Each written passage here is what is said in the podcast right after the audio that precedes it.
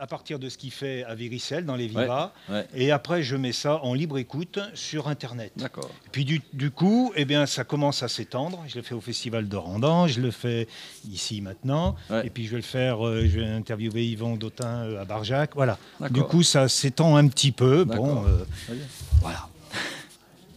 Allez-y quand vous voulez, c'est parti. Est-ce que c'est bon? La voix, c'est bon pour nous? Donc, euh, Pardon, je moi vais, j'ai fait. Je vais mais ça. Bon pour moi. 18 juillet 2014 à Blanza dans le cadre des rencontres de Marc Robin en compagnie de Michel Buller. Bonjour Michel Bonjour, Buller. bonjour. C'est la première fois que vous venez ici à Blanza? Oh, à Blanza, oui, mais euh, aux rencontres Marc Robin et avec l'équipe de On connaît la chanson, ça fait, je sais pas, faudrait demander à Alain Vaner, euh, c'est 4-5 fois en tout cas que je viens. Je suis un vieil habitué du festival. Vous êtes un vieil habitué, on va dire un habitué. Voilà. Euh, vous êtes euh, alors euh, Buller avec un H. J'ai toujours du mal à mettre ce H. Il est après le U, ce H. Voilà, Un U avec tréma voilà. et un. H comme helvétique. Voilà, c'est un nom suisse-allemand. Enfin, il y a des Allemands qui s'appellent Buller aussi. Ça veut dire Bulle, c'est la colline, et Buller, c'est l'homme de la colline. On pourrait traduire ça par Dumont. C'est aussi, aussi courant chez nous que, que Dumont en France. Lorsqu'on parcourt un peu votre biographie, on peut être euh, euh, troublé du paradoxe, mais est-ce un paradoxe, entre le fait que vous êtes quand même bien ancré dans votre pays de Vaud, et en même temps, vous êtes un, un grand voyageur. Ouais. Je- depuis toujours, j'ai un petit côté Tintin. J'ai envie, j'ai- depuis tout petit, j'ai eu envie d'aller voir, voir ailleurs comment vivaient les gens et ce qui se passait dans, dans les pays lointains. 81 le Siam, 82 au Gard. Ouais. Bon, alors l'Asie, je ne veux pas faire la liste parce que non, mais c'est vrai, c'est assez Ouais, ouais, impressionnant. j'ai- beaucoup voyagé. oui. Qu'est-ce qui vous motive là dans ces voyages?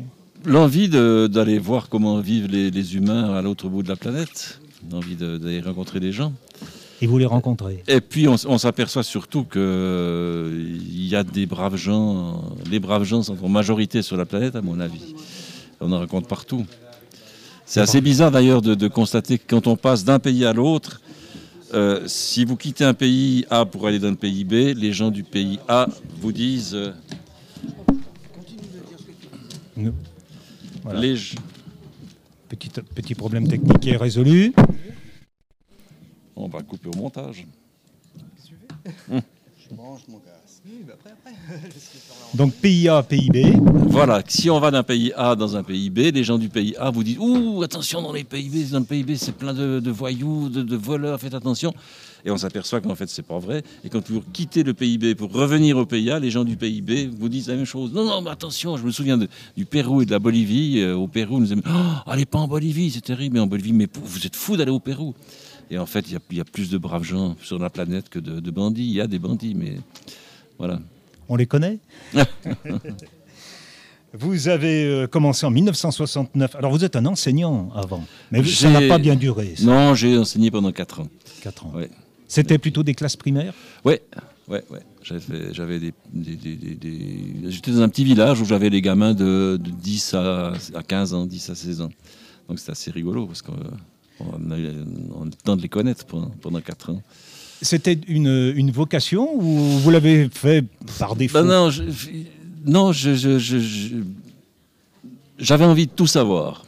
J'avais envie de tout savoir. Et quand j'étais petit, j'avais le sentiment que les instituteurs savaient tout. Donc c'est pour ça que j'ai, j'ai fait, d'une part. Et puis d'autre part, non, c'est un métier que j'aimais bien, euh, mais j'étais plus attiré par la, la chanson. Je faisais déjà de la chanson à ce moment-là. Et puis euh, j'avais 24 ans, je me suis dit, bah, je vais essayer de faire de la chanson un petit moment. Je ne sais pas si ça va durer une année ou deux. Et puis en fait, ça dure depuis 40, euh, plus de 40 ans. Et ces 40 ans ont fait l'objet d'une somme, d'un ouvrage un peu somme. On fait des chansons en 2008, Ouais. qui est un livre quand même assez remarquable par le Ouais. fait même qu'il rassemble des partitions manuscrites. Voilà, voilà, voilà.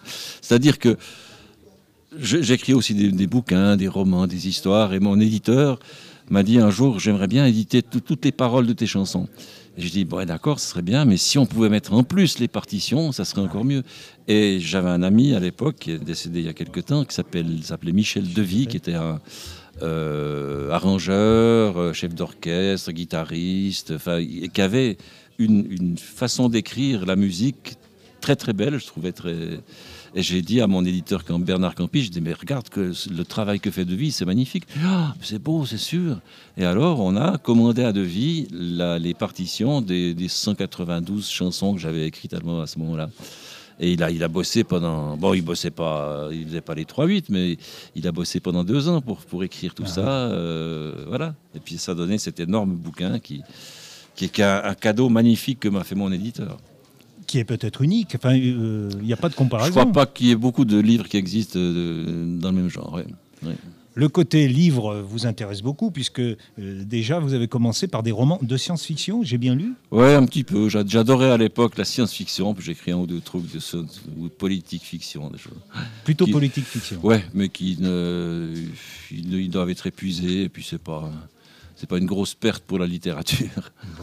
Mais ça- c'est digne d'être évoqué quand même, Ouais. ce qui montre que quand même l'é- l'écriture pour vous est, est importante. Et euh, vous avez écrit du théâtre aussi. Ouais. ouais, Alors ça, c'est un travail qui, est, qui reste plus dans la, dans la durée chez vous, le théâtre. C'est-à-dire que j'ai j'ai commencé par écrire euh, un monologue. Ma première pièce de théâtre, c'est un monologue à propos d'un héros de chez nous. Un héros. On a aussi nos héros chez nous, attention. Un héros vaudois, donc dans la région de Lausanne, le major Davel, qui en 1720, 1724 par là autour, a décidé qu'il fallait se libérer du joug des colonisateurs. C'était un, des premiers anticoloni- anticolonialistes. Les à, l'époque, ceux qui nous colo- colonisaient, c'était les Bernois, donc les voisins. Et Davel a dit, mais il faut qu'on se libère, c'est pas possible.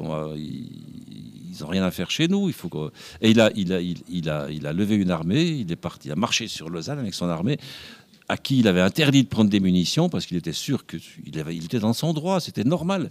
Il faisait une fait- longue marche. Voilà, une longue marche enfin, qui a duré une demi-journée, mais une longue marche quand même.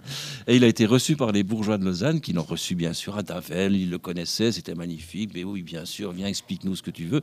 Davel a expliqué. Les bourgeois ont dit ouais, oui, bien sûr, tu as raison. Écoute, on va manger, on t'invite à dormir. Et pendant la nuit, ils ont averti les, les colonisés ont averti les colonisateurs attention, il y, a- il y a une révolte qui se prépare. Et ils ont eux- eux-mêmes arrêté Davel, eux-mêmes ils l'ont torturé, ils l'ont condamné et ils lui ont coupé la tête. Ah, les Donc, braves les- gens. les- ouais, voilà. Alors, je trouvais cette, cette histoire exemplaire. Euh, alors, j'ai écrit, la première chose théâtrale que j'ai écrite, c'était un monologue que j'ai joué d'ailleurs. J'étais le Major Davel de Retour sur Terre qui expliquait ce qui s'est passé. Ça a été repris par quelqu'un d'autre. Non, non. Vous aimeriez que ça soit repris Ah, bah, bien sûr, ça serait Ah bien, c'est sûr. Et puis vous êtes attaqué à la véritable histoire de Guillaume Tell, aussi Voilà. deuxième héros, Voilà. mais au-delà des, des frontières du. C'est-à-dire que oui, bah, le, le metteur en scène avec qui j'avais monté le Major Davel avait eu. Nous, on avait eu tellement de plaisir à, à travailler ensemble qu'il m'a dit Ah, il y a longtemps que j'ai envie de, de jouer un Guillaume Tell, tu pourrais pas m'écrire ça? Alors j'ai écrit un Guillaume Tell tout en alexandrin, attention, Fichtre. avec une, je sais pas, il y a 20, pe- 20 personnages, et c'est une espèce de, de bande dessinée, c'est- Lucky Luke ou c'est Astérix. euh, Voilà. Là, là, je vois dans vos yeux euh, euh, le- quelque chose qui pétille. Le, le- le gamin content de, de, Ah bah de oui, ce ah travail-là. parce qu'on a, on a, bien, on a ri comme des fous à monter la chose. Et on a ri comme des fous à la, à la donner aussi. Les, les gens étaient contents. Travail plus sérieux, c'est un essai plus récent de 2011 avec le titre La chanson est une clé à molette. Voilà. Euh, parce que le sort qui est fait à la chanson francophone, et on peut en parler ici à Blanza dans le cadre de ce, ce festival, m'énerve de plus en plus. Ça s'est pas calmé depuis la sortie de ce, ce bouquin. Euh, la chanson est une clé à molette, c'est-à-dire qu'à mon avis, la chanson est un outil. On peut, on peut, euh, on peut rendre les gens heureux, on peut, on peut exprimer des sentiments amoureux, on peut les, les, faire se révolter. C'est- un, outil magnifique, la chanson. Et comme une, comme une clé à molette, vous pouvez, avec une clé à molette, à la fois changer votre roue si vous avez, avez crevé, mais vous pouvez aussi assassiner votre belle-mère. Donc la chanson, c'est aussi un outil qui peut être dangereux. On peut faire marcher les gens ou pas en les faisant. C'est- euh, voilà. C'est le résultat d'une colère, mais dans d'autres chansons, vous avez d'autres colères aussi. Oui, oui, oui, oui, oui, oui. Là, c'était le résultat d'une colère, parce que tous les jours, mais aujourd'hui encore, j'arrive en, en voiture de Suisse, j'écoute euh, j'écoute France Inter, j'entends quatre chansons sur cinq, si c'est pas neuf chansons sur dix, qui sont en américain. On est envahi complètement par la culture américaine. C'est pas du tout une ouverture au monde. Il y a des, des gens qui disent oui, mais tu es contre l'ouverture, tu veux te refermer. Non. Si on s'ouvre alors qu'on passe des chansons arabes, qu'on passe des chansons chinoises, qu'on passe des chansons quechua, en aymara, euh, mais pas que de l'américain. On est envahi complètement et je pense que dans le domaine de la chanson, on est en train de, perdre une culture complètement. Et, on est en train de, se tuer soi-même. C'est beaucoup plus facile de dominer un peuple qui n'a pas de chanson. Un peuple qui n'a pas de chanson, il ne peut pas se révolter. On on va pas se révolter euh, en chantant. Ouais, on va chanter en anglais. L'autre jour, j'étais dans une manifestation à Lausanne à propos de ce qui se passe actuellement à Gaza, euh, de soutien aux, Palestiniens, bien sûr. Et à la fin, j'ai chanté une chanson, et à la fin, il y avait des Sud-Américains qui ont chanté aussi. Puis à la fin, l'organisatrice me dit Mais on ne pourrait pas entonner une chanson tous ensemble? Et Je me suis dit Mais qu'est-ce qu'on peut entonner comme chanson ensemble? On aurait pu chanter We Shall, We Shall Overcome, américain. J'ai renoncé. Ça, ça m'emmerde de chanter en américain. Le fredonner sans les paroles. Pardon. Vous avez écrit Qui n'a jamais chanté n'a jamais vécu. Vous avez bien vécu?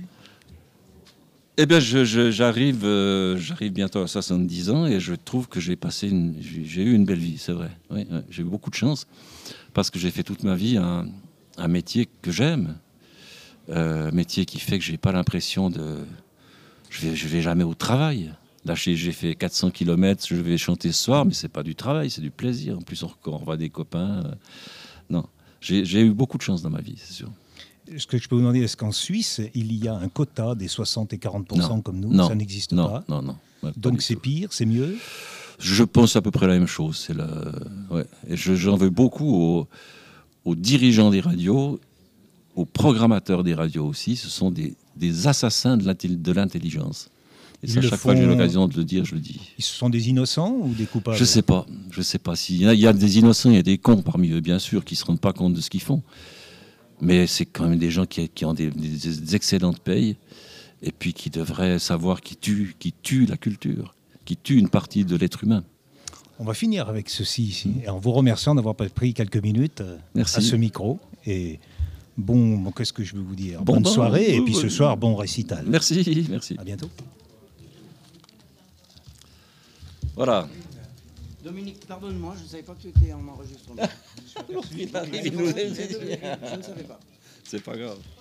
Qu'il arrête. Tu pourras, tu, tu couperas le plus de ça. Il faudra qu'il arrête parce qu'il enregistre. Ah. Euh, merci beaucoup. Oui, oui, très bien. Plus de temps, j'aurais aimé parler de ces voyages. Ah, ouais. Vous ne connaissez pas, grand voyage. Ah, ouais. Le métier de chanteur, on a, on a des moments où on a du boulot, puis on a des longs moments où on n'a plus beaucoup de boulot. En été, moi, en général, j'ai pas beaucoup de boulot, donc j'en ai toujours profité. Euh, J'avais un peu de sous. Là, c'est bien.